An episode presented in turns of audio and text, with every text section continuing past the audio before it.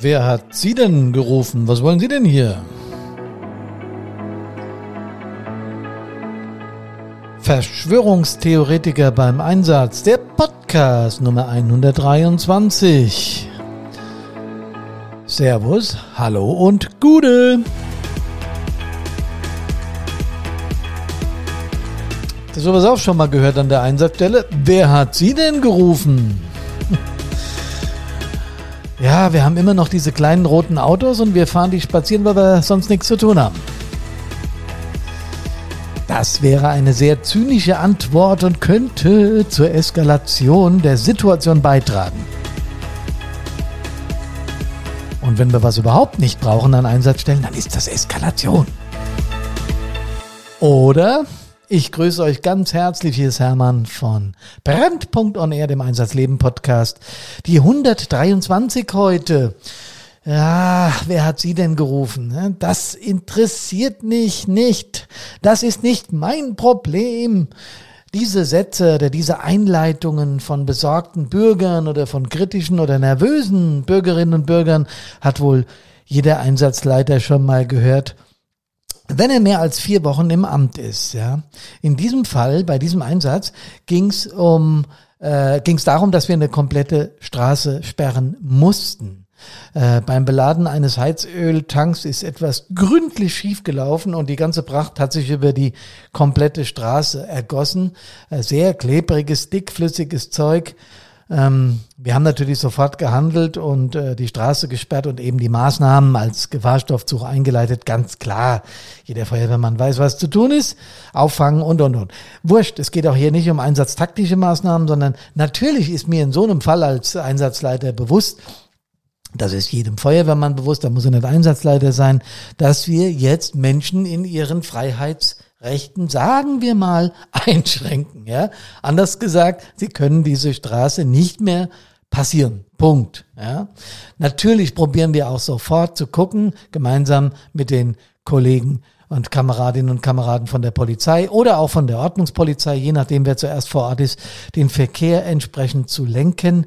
Damals hatten wir aber nicht sofort Pol vor Ort, weil andere Einsätze waren. Das heißt, wir waren einen Moment auf uns allein gestellt und äh, haben die Straßen dann gesperrt und in eine Richtung konnte man auch gut abfahren, also umleiten.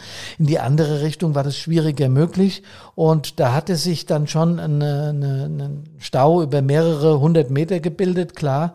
Und der zweite in der Kette, das weiß ich noch ganz genau, der stieg aus seinem Einsatz, äh, aus seinem Einsatzfahrzeug, aus seinem Privatfahrzeug, aus seinem Pkw aus und kam auf meinen Elfer zu, an dem ich stand und mit äh, einem Gruppenführer oder Zugführer diskutierte über die Maßnahmen oder über Nachforderungen. Ich weiß es nicht mehr. Aber ich weiß noch ganz genau, wie er so in meine Richtung kam. Und dann dachte ich schon, äh, es gibt wieder mal eine Diskussion. Hermann, vor allem bleib ruhig, bleib ganz ruhig. Ja, äh, und er kam dann auch tatsächlich und äh, sagte diesen Satz zu mir, sagen Sie mal, was machen Sie denn da? In so einem Moment hast du ja so einen Reflex, ne? Also bei mir ist es so, ich habe ja auch so ein bisschen eine karnevalistische oder sagen wir mal eine kabarettistische Ader, bin, bin Musiker und äh, antwort auf sowas gern mit einem sarkastischen Spruch. Nur das habe ich mir als Feuerwehrchef immer und immer wieder gesagt, mach das nicht, du provozierst ja noch mehr. Obwohl eigentlich er, der in diesem Moment war, der im Prinzip provozierte, weil was wir da gemacht haben, hat er natürlich deutlich gesehen. Das Fahrzeug, also das Belad, äh, das Fahrzeug, das den, das Heizöl verloren hatte beim Beladen des Heizöltanks, da war irgendwas abgerissen, ich weiß es gar nicht mehr ganz genau. Das stand da, der Fahrer war ganz aufgeregt, sein Chef war inzwischen schon an der Einsatzstelle und hat bei uns am Elfer, ja genau so war das nämlich, hat mit uns diskutiert, wie das mit den Kosten ist und so. Also da war schon genug Stress und genug Hektik und der Hauseigentümer war natürlich auch not amused und so weiter und so fort. Ihr könnt euch das alles lebhaft vorstellen. Und jetzt funkte er mir dazwischen und sagte, ja, also er muss da jetzt durch. Sag ich, ja, das kann ich verstehen, aber wir können sie jetzt hier nicht durchlassen, weil schauen Sie mal, das ist, Sie wissen doch, ne, geht nicht, ist ein gefährlicher Stoff und wir müssen hier absperren und Sie können jetzt im Moment nicht durch. Sie müssen halt mal da hinten gucken, wie Sie es selbstständig miteinander hinbekommen. Die Polizei ist auch noch nicht vor Ort, also wir können jetzt keine verkehrslenkenden Maßnahmen, la, la, la, la, la. Das hat ihn äh, wenig interessiert. Ich habe sehr ausführlich, weil ich gemerkt habe, wie aufgeregt er ist und ich äh, hat einen Anzug angehabt, also einen Geschäftstermin gehabt und habe mir dann angefangen zu drohen. Ähm, und vor allen Dingen dieser Satz, wer hat sie denn gerufen, der kam dann immer wieder. Wer hat sie denn gerufen und wer bestimmt denn das hier überhaupt? Äh, bis ich dann irgendwann deutlicher geworden bin und habe gesagt, passen Sie auf, es ist ganz einfach. Wir haben in unserer Eigenschaft als öffentlich-rechtliche Institution Feuerwehr hier bestimmte Maßnahmen zu treffen, um die öffentliche Sicherheit und Ordnung zu schützen, das heißt die Gefährdung äh, äh, einzudämmen. Und das haben wir jetzt gemacht und damit ist jetzt gut. Ich diskutiere jetzt nicht mehr mit Ihnen. Ja, und dann kam das übliche, ähm, ich werde Sie anzeigen, Ihr Name, la la la la la. Der hat meinen Namen bekommen. Ich habe allerdings einen Melder, so arrogant war ich dann, damit beauftragt, ihm meine Daten zu geben und der hat das dann auch gemacht. Naja, kurz und gut, es kam natürlich nichts. Ja. Ich habe auch, glaube ich, in, in meiner ganzen Zeit als als Feuerwehrmann äh, eins, zweimal erlebt, dass uns auch irgendwie mal tatsächlich auch schriftlich äh, fixiert gedroht wurde. Aber ähm, ansonsten wegen dieser Fälle habe ich nie in irgendeinem Gericht gesessen und musste als Zeuge oder als, als Betroffener irgendwie aussagen oder sowas. Ja, es gab andere Fälle, wo ich dann befragt wurde, aber in so einem Fall eben nicht. Trotzdem nervt das ja. ja. Das war ein Einsatzbeispiel, das war, glaube ich, im Jahr 1995. Und ich habe damals auch mit meinen Kameraden diskutiert. Ich gesagt, was, was ist das? Ja, natürlich. Wenn du jetzt die Perspektive wechselt, haben diese Menschen Bedürfnisse, und äh, die können jetzt nicht befriedigt werden. Der hat mit Sicherheit irgendeinen wichtigen Geschäftstermin gehabt, was ich absolut nachvollziehen kann, ja. Aber was er nicht gemacht hat, ist die Perspektive gewechselt und mein Einsatz also meine Perspektive eingenommen, unsere, der Einsatzkräfte. Das hat er nicht gemacht. Er hat nur seine Perspektive gesehen und das nenne ich schlicht und ergreifend Egoismus wir Menschen sind ja so, das haben wir in unseren Urgehen, als wir noch durch die Geografie gestreift sind und gejagt haben und Beute gemacht haben für unsere Familie, äh, hat sich das so manifestiert, ja, was, dass wir, dass wir Hindernisse aus dem Weg räumen wollen und dass wir unsere Dinge regeln wollen. Das ist aber auch, das ist völlig in Ordnung und gut so. Also das ist so ein, ich hätte fast gesagt, ein Trieb, ja, es ist so ein Urtrieb, den die Menschen haben. Sie müssen bestimmte Dinge tun, damit sie existieren können. Absolut in Ordnung, vollkommen richtig. Aber trotzdem gibt's in allen Fällen Regeln, die man beachten muss. Und das gilt für alle. So ein Staat, ja, funktioniert ja nur in seiner Gänze und in seiner Ausprägung, wenn wir alle bereit sind, irgendwelche Regeln einzuhalten. Auch damals in der Urzeit, als wir noch die Fellhosen anhatten, ja, und, und äh, durch die Gegend gestreift sind und äh, mit, dem, mit dem Speer gejagt haben, gab es auch schon Regeln, auch wenn die nicht manifestiert, also niedergelegt waren, in Paragraphen oder so. Aber wenn ich irgendwas gejagt habe damals, oder die, die Menschen damals, ja, und bei der Jagd ist mir ein Säbelzahntiger begegnet, der recht groß und recht bedrohlich war, dann hatte der immer das erste Anrecht auf Beute, oder? Ganz klar, ja. Da hat sich der Urmensch zurückgezogen und hat gesagt, okay, du bist größer, du bist stärker. Außerdem ist es gar nicht gut, wenn du hungrig bist und auf Jagd bist. Ich mache hier mal die, die Biege und du hast das erste Anrecht auf die Beute. Alles klar, das waren gute Gründe, die der Urmensch gehabt hat, die ihn daran gehindert haben, eben jetzt als erstes auf die Beute loszugehen, was da auch immer gerade langgelaufen ist, ja. Äh, der Urmensch hat allerdings auch nicht mit dem Anwalt gedroht. Den, den gab es damals noch nicht. Ja. Ähm, damals ging es nur äh, Auge um Auge, Zahn um Zahn. So. Aber Drohung, Beleidigung, Gewaltandrohung, äh, äh, Pöbeln und so weiter, ja sogar Spucken und, und echte Gewalt hat tatsächlich zugenommen. Das lässt sich nachweisen und das ist nicht gut. Ich habe übrigens noch ein Beispiel, das mir eingefallen ist. Ähm, wir hatten auf einer unserer Hauptverkehrsstraßen hatten wir einen Brand einer, einer Erdgeschosswohnung. Ähm, hat ganz ordentlich gefackelt und wir haben eine, eine Bewohnerin gerade noch so rausgeholt aus dieser, aus der Brandwohnung. Ähm, ein Riesenwuling könnt ihr euch vorstellen. Die komplette Straße war gesperrt, einiges an Einsatzfahrzeugen da, Nachforderungen, weil ja gar nicht klar war, wie verqualmt ist die Hütte und so weiter und so fort. Ja, wieder auch jetzt keine einsatztaktische Bewertung, sondern einfach nur die Darstellung, so war es damals. Ja, da war richtig was los. Polizei war auch vor Ort, abgesperrt war, die Presse war vor Ort, ja. Und ein Mann will mich am Elfer, also am ELW, sprechen. Und dann hat er sich artig bei mir bedankt, in, in einer etwas komischen, merkwürdigen Form und sagte, äh, ja, toll, dass Sie das machen, dass Sie hier helfen und so, super. Und ich dachte, ja, vielen Dank, danke. Und dann wollte ich ihn eigentlich wieder des Weges entlassen. Der Elfer stand so vor einem, vor einem Einkaufsmarkt, ich weiß es noch ganz genau. Ähm, und äh, da war halt auch noch was los. Also wir konnten jetzt nicht verhindern, dass die Menschen zumindest da, wo der Elver war, auch noch lang gingen. Und er hat mich halt angesprochen. Und dann ist es irgendwie aus ihm rausgebrochen, ja. Ihr zündet das doch selbst an, oder? Ihr wollt doch, dass so Einsätze entstehen, oder? Das ist doch genauso. Und ich dachte, was ist denn jetzt los, ja? Was hat er denn jetzt auf einmal? Und dann hat er wieder umgeswitcht, aber läuft ja auch ganz gut. Also ihr kriegt das schon ganz gut aus. Also dafür seid ihr ja auch da. Dann habe ich gemerkt, dass da wohl irgendwas psychisch nicht in Ordnung ist. Nach heutigem Stand wüsste ich natürlich genau, dass dieser Mensch möglicherweise eine schizophrene Episode gehabt hat, weil er sehr schnell in seinen Stimmungen gewechselt hat. Oder es ist eine depressive Episode gewesen, also irgendetwas, was psychisch behandelt gehört, ja. Damals wusste ich das nicht. Ich wusste nur, der ist gerade hier ein bisschen ein Zustandsstörer. Und ich habe dann die Polizei gebeten, sind Sie doch so nett, ziehen Sie mal die Absperrung, oder das Kamerad, sei doch mal so nett, mit meinen Kameraden die Absperrung hier, auch den Elfer, wir brauchen hier Ruhe, ich muss hier arbeiten. Lalala. Haben wir dann auch gemacht und der Mann ist dann auch verschwunden und es war kein Problem. Aber es war in dem Moment für mich eine Stresssituation und im ersten Reflex dachte ich, den furze ich jetzt an. Wie kann das, wie kann das sein, dieses uralte Vorurteil, ja? Feuerwehrleute sind auch immer Brandstifter, weil sie ja gerne Feuer ausmachen und gerne Einsätze fahren. Wie, das hätte ich dem am liebsten um die Ohren geklopft, ja. Habe aber andererseits selbstverständlich auch gemerkt, mit dem Mann stimmt irgendwas nicht. Also im Prinzip wissen wir ja dann, dass es irgendwie krankhaft. Ja, trotzdem regt es uns auf, gerade in so einer Stresssituation und man wird ihm am liebsten hier mal alles um die Ohren kloppen. In dem Fall war es so, ich habe geschnallt, der ist krank, ja, oder der mit ihm stimmt was nicht und habe ihn seine Wege ziehen lassen, meinen Job weitergemacht. Ähm, nach dem Einsatz standen wir noch am Elferraum. Die Presse hat einige Fragen gestellt und ein Journalist, den ich sehr gut kannte, hier von einem, von einem regional, von einer größeren regionalen Zeitung, hat mich gefragt, sag mal, Hermann, passiert dir sowas öfter? Und da habe ich gesagt, mein Lieber, was meinst du denn? Naja, äh, äh ich habe das mitbekommen mit dem Typ da.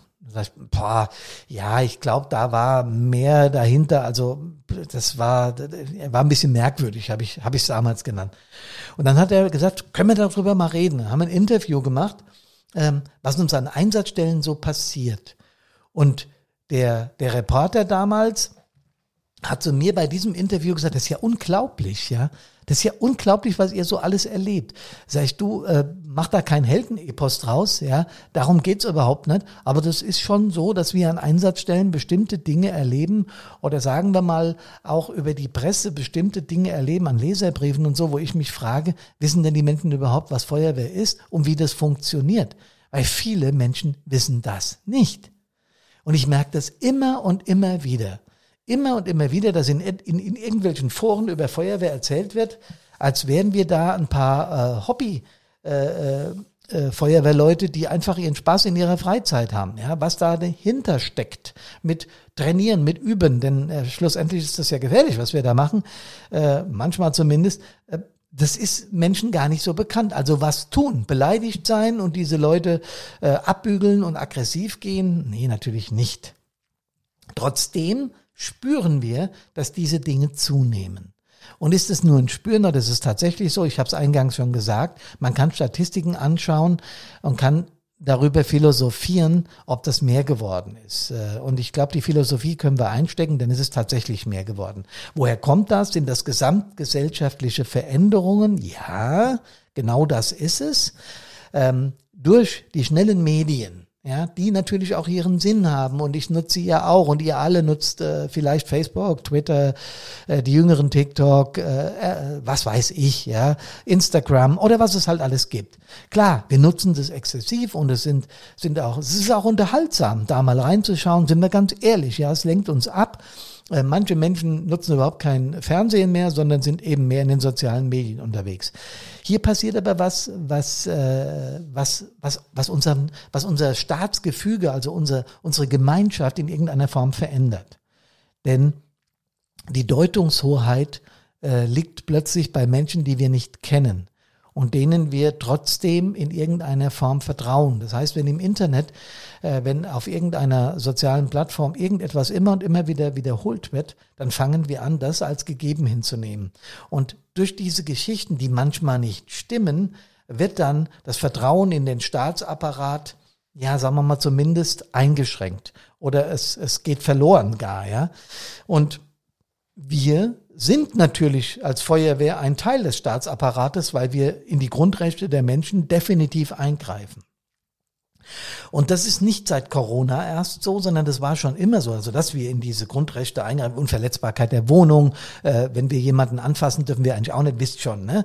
So, aber Seit Corona ist es natürlich sehr speziell und seit dieser Krise wird uns wahrscheinlich allen noch mehr bewusst, wie stark der Staat eigentlich manchmal in die Grundrechte von Menschen eingreifen muss, um Gefahr für die öffentliche Sicherheit und Ordnung abzuwenden. Und wenn wir die Perspektive wechseln, jetzt sind wir ja auch alle Betroffene, also alle Corona-Betroffene, dann merken wir, wie stark das auf uns wirkt und wie viele Menschen immer im Verlaufe der Zeit unzufriedener werden. Obwohl doch eigentlich niemand was für dieses Ding kann. Aber jeder von uns glaubt besser zu wissen, wie es funktionieren könnte und wie man von oben runter die Dinge lockern oder nicht lockern müsste oder noch härter oder nicht. Ich habe in Diskussionen über diese Corona-Krise schon alle möglichen Varianten gehört. Der eine sagt, wir müssen total zumachen, es darf keiner mehr aus dem Haus und der zweite sagt, alles Quatsch, die paar, die da äh, dran erkranken und so. Äh, ich kenne die Wahrheit nicht. Ich verlasse mich auf das, so, so, so beurteile ich das, wie die Profis damit umgehen. Ja, denn dafür sind die Profis. Und so sind wir Profis an der Einsatzstelle. Wir haben zu gucken, dass wir die Dinge an der Einsatzstelle in den Griff bekommen. Denn wir können auch hinterher dafür, sagen wir mal, zur Rechenschaft gezogen werden, wenn wir da fahrlässig, grob fahrlässig oder vielleicht sogar vorsätzlich handeln. Und das wird uns als Feuerwehrführungskraft schon im Gruppenführer, im Truppführer, Gruppenführerlehrgang beigebracht. Ja, also gar nicht so einfach. Was also tun? Ich habe damals im Wehrführerausschuss darüber gesprochen, auch gerade nach dem Interview mit dieser Lokalzeitung hier, als dann der Bericht kam und äh, der auch äh, witzig und gut gemacht war und auch äh, eine Lobby für die Feuerwehr. Also äh, das war toll gemacht und dann haben wir drüber geredet und haben auch gelacht, auch über den über den äh, Menschen, der uns da beschimpft hat. Ähm, und wir haben dann gesagt, wisst ihr, was wir machen müssen? Wir müssen an den Einsatzstellen die Gelassenen an die Absperrung lassen. Nicht den engagiert Lauten oder den laut Engagierten, der sehr schnell auf 180 ist. Wir wissen in unserer Feuerwehr, es gibt den einen oder anderen, der ist ruhiger und gelassener. Und es gibt den anderen, der ist eher mal schneller, sagen wir mal, emotional oben. Bei mir liegt die Wahrheit in der Mitte. Ich habe mich halt immer krampfhaft beherrscht, aber ich bin schon auch ein Emotionaler, der dann irgendwann mal genug hat. Ja, also musste ich mich da auch runterkühlen. Aber wir wissen doch genau, wer bei uns diese Dinge besser ab kann und wer sie nicht so gut ab kann. Und da müssten wir schon auch mal gucken, wie wir an der Einsatzstelle die Absperrung organisieren, falls noch keine Polizei da ist. Ich weiß auch sehr wohl, dass das deren Aufgabe ist, aber manchmal muss es ja gerade am Anfang eines Einsatzes äh, von uns gemacht werden. Und da sollten wir eben die hinstellen, die charakterlich das abkönnen. Ja, und ich bewerte jetzt nicht, bitte, das ist ganz wichtig. Ich bewerte nicht, der ist schlecht, weil er ein emotionaler und impulsiver Mensch ist und der ist besser, weil er ein ruhiger und sachlicher und eher zurückgezogener Mensch ist. Darum geht's überhaupt nicht. Jede Form dieses Charaktertums hat Vor- und Nachteile. Deswegen es geht überhaupt nicht um Bewertung. Es geht einfach darum, wie setzen wir denn die Menschen ein und wo sind sie gut oder nicht so ganz so gut eingesetzt. Also das können wir machen an der Stelle, ja. Menschen an die Absperrung stellen oder, oder auch, ja, äh, wenn, wenn es so Eskalationsstufen gibt, dahin, die ruhig und sachlich mit so Situationen umgehen können. Und dann haben wir immer noch die Chefs als Puffer. Das heißt, wenn ein, ein, ein Feuerwehrmitglied an der, an der Einsatzstelle nicht klarkommt, kann er immer noch seinen Zugführer, Gruppenführer oder Zugführer hinzurufen. Und wenn der dann noch ein Problem kriegt, kann er noch den SBI oder den Leiter Feuerwehr oder den Wehrführer oder wen auch immer, äh, ein KBM, ein KBI hinrufen, sagen, hier, wir haben hier ein echtes Problem. Weil auch das habe ich gemerkt, es geht überhaupt hier nicht um Führungskräfte können das besser. Ja, darum geht's nicht. Ähm, die sind natürlich anders auch ausgebildet und werden mit solchen Situationen, sagen wir mal, in der Ausbildung konfrontiert, mehr als wenn man jetzt äh, junger Truppmann ist. Aber das macht bei dem Zustandsstörer nochmal einen anderen Eindruck. Wenn plötzlich der Vorgesetzte gerufen wird, ist die Wahrnehmung des Zustandsstörers, jetzt kommt ein Chef. Mhm. Da kann ich vielleicht nicht mehr ganz so auftrumpfen. Das ist einfach so in uns, in unseren Genen. Also das ist so ein Puffer, den wir, den wir einschalten können, äh, um die Lage, sagen wir mal, ruhig zu halten und zu deeskalieren. Das hätte jetzt bei diesem kranken Menschen, der psychisch krank war, wenig genutzt. Da half dann nur noch Polizei und Sperren. Und äh, fertig. Ja. Und übrigens ist die Polizei immer die Ultima Ratio. Äh, in den meisten Fällen sind die ja auch da und regeln das. Aber wenn sie jetzt nicht da sind, über den Elver dringend Pol anfordern, weil hier ein Zustandsstörer ist. Und ich glaube, wenn dann die Uniformierten der anderen Fraktionen kommen, also der Polizei, dann hat es auch nochmal eine richtige Wirkung. Auch die klagen übrigens darüber, dass es an der Stelle, ja, dass auch sie diesen Respekt nicht mehr haben, den sie früher mal genossen haben, ja. Und ich möchte nicht alles auf die sozialen Medien schieben, auch wenn ich das vorhin als Begründung angeführt habe. So meine ich das nicht. Ähm, wir können das auch nicht mehr wegdiskutieren. Diese Medien sind da und wir werden damit umgehen lernen müssen. Aber das ist ein Prozess, den wir, ich will nicht sagen evolutionär, aber den wir im, im Laufe der Zeit jetzt begleiten müssen und uns an die neuen Umstände gewöhnen. Deswegen finde ich es richtig, wenn wir unsere Einsatzkräfte in bestimmten Dingen typisieren und sagen, sie, er ist an der Stelle super gut, da hat denn sie einen riesen Vorteil und da setzen wir sie ein oder ihn. Und das kann man ganz gut machen äh, mit unserem Elba-Modell. Also wir haben ein, ein Einsatztypenmodell entwickelt, wo wir Menschen beurteilen, ähm, nicht in gut oder schlecht, sondern in Vor- und Nachteil. Also wo, wo kann ich, wo bin ich impulsiv, wo nicht, wo bin ich introvertiert, wo extrovertiert und das umsetzen in Feuerwehrsprache. Und dann kann man diese Menschen sehr gut an diesen Stellen einsetzen, wo man es für richtig hält als Einsatzleiter. Nochmal, keine Abqualifizierung von Menschen. Es geht nicht darum zu sagen, der ist schlecht, der ist gut, sondern es geht immer nur darum, wo kann ich meine Kameradinnen und Kameraden optimal einsetzen und äh, damit meine ich jetzt nicht den Innenangriff, das müssen die stillen und die und die nicht so stillen gemeinsam lösen. Aber ich meine an anderen Einsatzstellen, wie ich es gerade ausgeführt habe. Und was sollten wir noch tun? Wir sollten über diese Dinge berichten. Wir sollten das ruhig offiziell machen und sowas auch mal äh, in den sozialen Medien posten. Warum? Nicht, weil wir beleidigt sind und weil wir meinen, wir müssten hier äh, unsere Position besser darstellen. Nein, weil wir sowas gesellschaftspolitisch in die Mitte nehmen müssen.